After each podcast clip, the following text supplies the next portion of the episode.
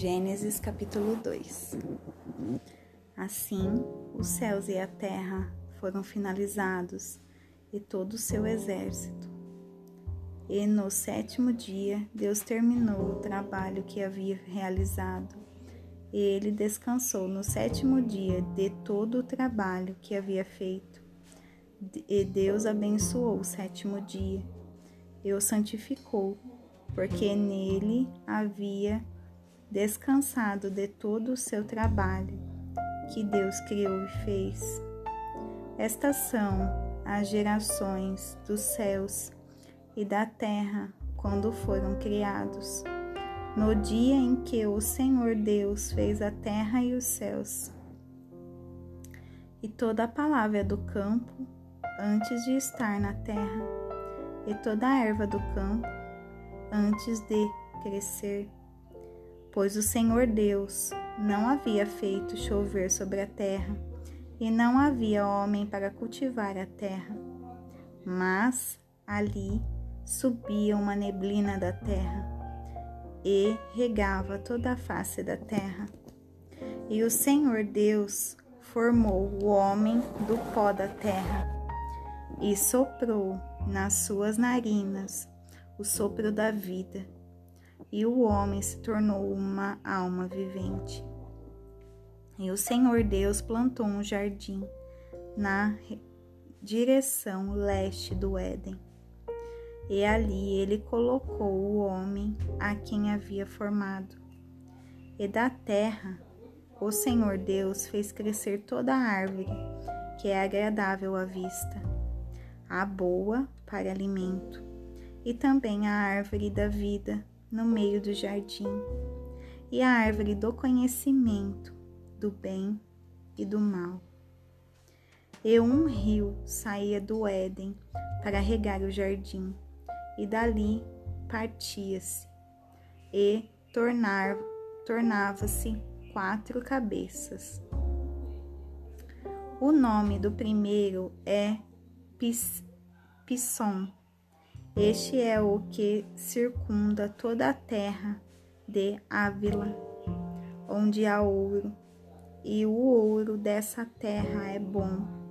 Ali há bidélio e a pedra ônix. E o nome do segundo rio é Gion.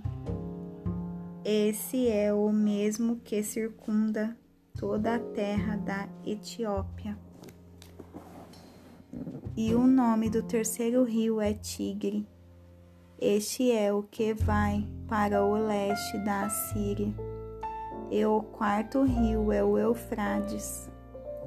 E o Senhor Deus tomou o homem e o colocou no jardim do Éden para cultivá-lo e guardá-lo. E o Senhor Deus ordenou ao homem: dizendo: De toda a árvore do jardim tu poderás comer livremente, mas da árvore do conhecimento do bem e do mal, dela tu não comerás, pois no dia em que dela comeres, tu certamente morrerás. E o Senhor Deus disse: não é bom que o homem esteja sozinho. Eu farei uma ajudadora adequada para ele. E da terra o Senhor Deus formou todo o animal do campo e toda a ave do mar, e os levou até Adão para ver como ele lhe chamaria. E como quer que Adão chamasse cada criatura vivente, este era o seu nome.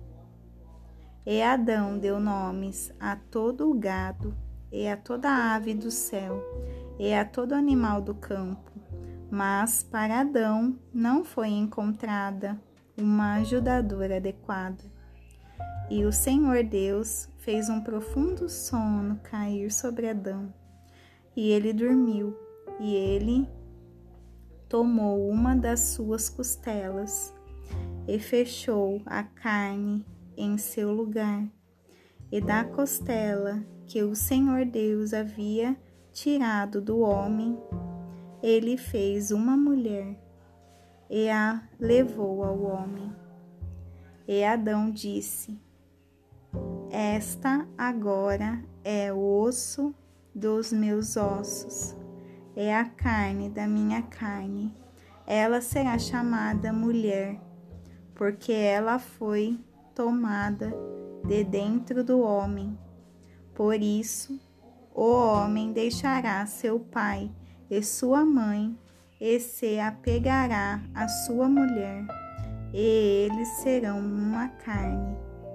E estavam os dois nus, o homem e sua mulher, e não estavam envergonhados.